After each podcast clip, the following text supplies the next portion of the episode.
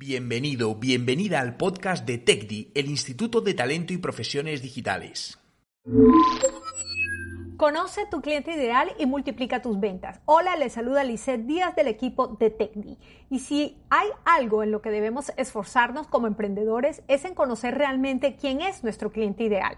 Ese viejo modelo de marketing que nos sugería que lo único que teníamos que hacer era establecer un mercado objetivo y que con eso era suficiente para desarrollar estrategias dirigidas a nuestro público ideal, que sigue siendo en parte cierto, pero realmente ya no lo es tanto, porque hoy en día el consumidor requiere un tipo de segmentación diferente, mucho más enfocado y entre más información nosotros tengamos de ese cliente ideal, pues mejor será nuestra propuesta de valor y mayores eh, y, digamos, mayores conversiones vamos a poder realizar. Creer que nuestro cliente es todo aquel que respira es un completo error. Hoy en día, con el avance del Internet que nos ofrece innumerables herramientas para conocer exactamente cuál es el grupo de personas realmente interesadas en convertirse en nuestros clientes, eh, hacen que estas herramientas se conviertan en nuestras mejores aliadas para elaborar una segmentación mucho más específica descubrimos que no necesitamos esforzarnos para llegar a todo el mundo, sino a los que realmente están dispuestos a comprarnos. Pero más allá de eso, a convertirse en nuestros clientes fieles e incluso en nuestros mejores fans. ¿Recuerdas cuando tus asesores te recomendaban encontrar tu target? Bueno, eso es lo mismo, solo que ahora también debes contemplar la creación de tu buyer person, conocido como el cliente comprador o el cliente ideal, y que también se le llama el avatar. No obstante, antes de que tu cerebro se quede sin neuronas tratando de entender en qué consiste este sofisticado término del mercadeo moderno, es importante que te hagas la siguiente pregunta. ¿Tú sabes realmente lo que vendes? ¿Cómo así? No entiendo. Por supuesto que sí. Yo sé lo que vendo. Yo vendo casas.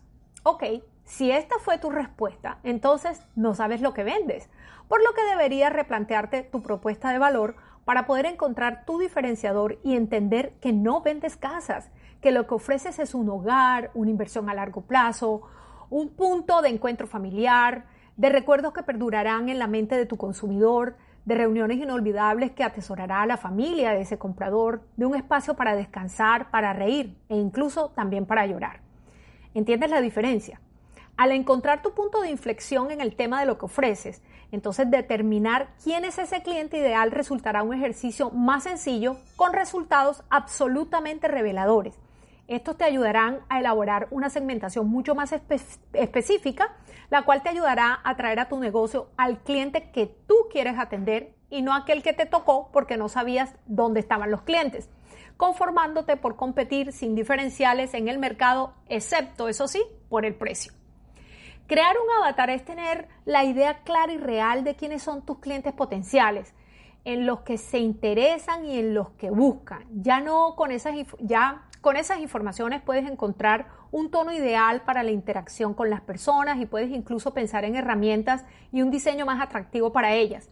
Incluso cuando tienes muy bien definido ese avatar, podrás jugar con los colores e imágenes que conectan a esa persona con lo que con tu mensaje. Pero además, con informaciones más específicas sobre tu posible cliente conseguirás descubrir las debilidades y los miedos de esas personas, de tal manera que puedes proporcionar posibles soluciones y ayudarlas a resolver algunos de sus más grandes problemas. Entonces me dirías en estos momentos, bueno, ¿cuál es la diferencia entre el avatar o el buyer person y el público objetivo o el target? Hacer marketing dirigido a un grupo específico de personas ayuda a crear contenidos más útiles, útiles y que serán mejor utilizados. Eh, entonces, en estos momentos tú podrías estar pensando, eso es lo mismo que trabajar con un público objetivo. Cierto que la línea es muy, muy delgada, pero vamos a analizar de manera más profunda cuál es la diferencia entre estos dos públicos para que realmente puedas realizar campañas con mensajes mucho más relevantes dirigidos a ese público específico que necesita que tú atiendas de la mejor manera sus necesidades a través de tus productos o servicios. Entonces definamos qué es el target o el público objetivo, que es una representación amplia de los clientes que deseas tener. Es decir, está compuesto por un segmento de la sociedad que tiene características en común y que usualmente se necesitaban o se, o se usaban cuando eh, los medios tradicionales era, lo era la única opción que un empresario tenía para poder hacer llegar su mensaje a las grandes masas. Entonces, este eh, público se definía con criterios sociodemográficos tales como la educación, la clase social, el sexo, la edad, la nacionalidad, la profesión, y se podrían incluir algunos aspectos geográficos como la ubicación, por ejemplo. Eh, entonces, ¿cómo sería un, eh, digamos, la definición de un target? Por ejemplo, este producto está dirigido a un hombre entre 25 y 35 años de clase media, mexicano, que vive en Houston, licenciado en Derecho, que trabaja en un bufete de abogados y desea trabajar en otra actividad profesional. Digamos, eso sería la manera como se definiría ese target. Pero ahora hablamos del buyer person que va un paso más allá del target. El buyer person, además de los datos geográficos y sociodemográficos que también están en el público objetivo, presenta otros criterios dirigidos a informaciones psicográficas. ¿Cómo, cómo se resume esto o cómo lo podemos entender de una manera más sencilla? Obviamente, cuando tú vas a redactar o encontrar ese avatar o buyer person, también tendrás que ponerle un nombre, definir su sexo, la edad, la clase social, eh, su nacionalidad, su ubicación, su nivel de escolaridad y su profesión. Pero tienes que ir un poco más allá y entonces aquí le agregarías características conductuales, por ejemplo, gustos personales, sensibilidad a precios de servicios y productos, calidad deseada en un producto o un servicio. Y también agregarle algunos otros criterios psicográficos como la personalidad, si es una persona alegre, tímida, es una persona eh, extrovertida, introvertida, Tienes que agregarle rasgos de su estilo de vida, lo que les gusta, eh, los valores morales a los que se alinea su causa, los formatos en los que consume la información diaria, a través de qué canales lo hace, con cuánta frecuencia, etc.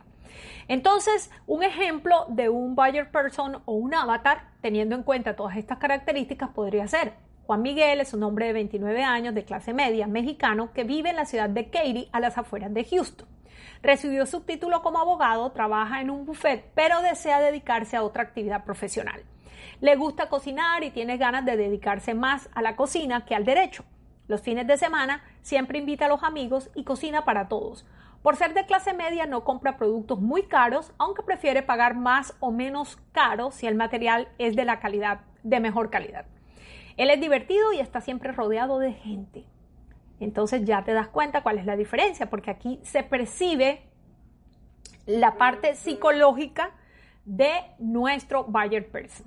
Entonces, cuando tú tienes estos diferenciales definidos, tú podrás realizar estrategias de marketing con una información más real al cliente al que tú quieres llegar y que es más útil para esas personas entonces podrás tener resultados más eficientes que si solo pensaras en un público en general. Este es el secreto de las grandes corporaciones que ahora es accesible para ti. Saber quién es tu buyer person ayuda a segmentar tus anuncios, lo que reduce los costos con enlaces patrocinados y aumenta las posibilidades de conversión.